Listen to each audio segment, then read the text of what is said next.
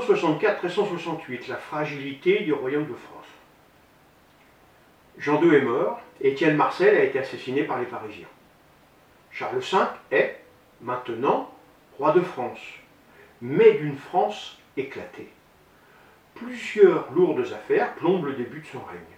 À 18 ans, lors de l'emprisonnement de son père, il a eu tous les soucis du monde. Et maintenant, il doit reconstruire le pays. Est-ce que la chance va enfin lui s'ouvrir? Traitons les problèmes un par un. Le premier, c'est que faire de tous ces mercenaires? Après le traité de Bretigny de 1360, des milliers de mercenaires restent sur le sol français. De plus, ce traité donne des terres françaises aux Anglais. Il oblige ses seigneurs, par la contrainte, à obéir, voire même à combattre contre les Français. Les mercenaires se regroupent et forment la Compagnie Blanche ou l'État revenu. Ayant écumé les provinces du centre de la France, ils décident de descendre vers Avignon, la cité des papes. En effet, nous savons bien que l'Église regorge de richesses. Jean II tente d'enrayer cette vague de pillage. Il envoie une armée de 12 000 hommes contre la Compagnie Blanche. Celle-ci est taillée en pièces à la bataille de Prigné le 13 avril 1362. Échec total. Charles use plus de raisonnement. Il rencontre le pape et ils décident ensemble de mettre en place une croisade. Elle permettra d'envoyer les mercenaires hors de la France, mais aussi de la cité des papes. C'est décidé. L'expédition ira en Espagne combattre Pierre Ier de Castille, dit le cruel. Il faut trouver un chef. Mais il y a un nom qui circule à la cour de France. Bertrand du Guesclin. Mais actuellement, celui-ci est prisonnier des Anglais après la bataille d'Auray. Mais en 1365, il est libéré. Il quitte la France avec ses fameux mercenaires au nom de 12 Charles V a réussi un joli coup de force par la diplomatie. Un autre problème à traiter qui est quand même aussi très important, le problème breton. En 1365, la paix de Guérande met fin aux hostilités entre Bretons.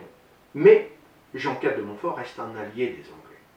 Charles V ne cherche que l'hommage lige de Jean IV de Montfort pour la Bretagne. La chose n'est pas simple. Mais le 13 décembre 1366, à Paris, le duc de Bretagne prête son serment de fidélité au roi de France. En effet, le duc de Bretagne est père de France. Et son duché est l'un des principaux fiefs du royaume. Ses prédécesseurs l'ont toujours prêté par le passé. Jean de Montfort, en contrepartie, demande que le roi ratifie le traité de Guérande par un arrêt du Parlement. Ainsi, tout port d'un retour des Penthièvres serait écarté. Charles V devient le souverain des Bretagnes. En 1367, il rendit même les biens confisqués par Philippe VI de Valois, son grand-père, à Olivier de Clisson.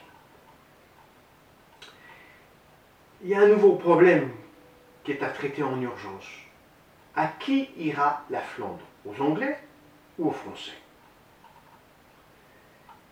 Édouard III veut marier son fils Edmond de Langlais, comte de Cambridge, à Marie, Marguerite III de Flandre, la seule héritière du comte de Flandre, des comtés de Bourgogne et de Rethel par son père, Louis de Malte, les comtés de Brabant, de Limbourg et d'Artois par sa mère, Marguerite de Brabant.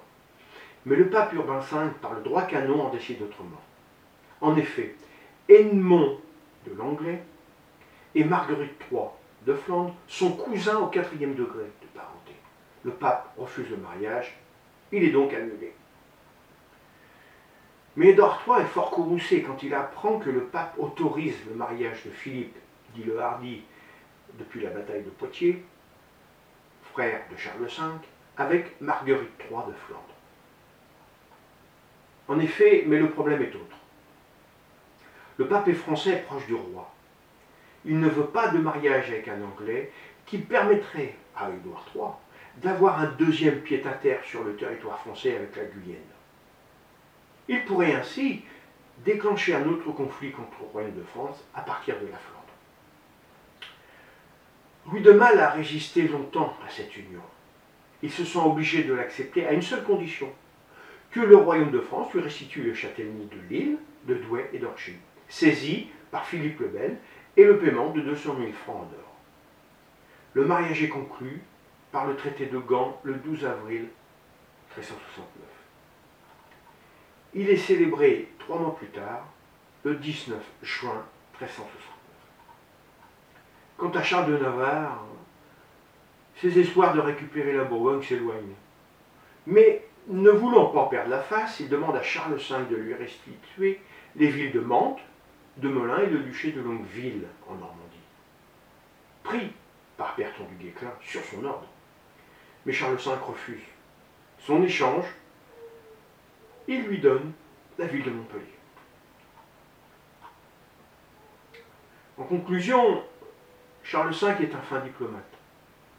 Son idée est de donner au royaume une structure proche du fédéralisme sans nuire à son intégrité et à son unité.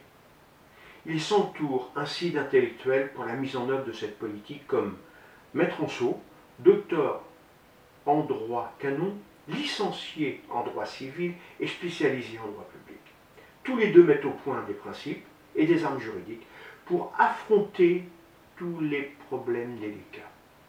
Il porte bien son nom, Charles V, le sage